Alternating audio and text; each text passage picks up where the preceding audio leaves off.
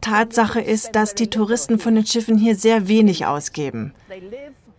Sie leben auf dem Schiff, sie essen auf dem Schiff. Wenn Sie eine Führung buchen, haben Sie die mit der Reise bezahlt. Wenn Sie ein Souvenir kaufen, dann so ein schäbiges 50-Cent-Souvenir, das nicht einmal hier hergestellt wurde. Sie geben einfach nichts aus.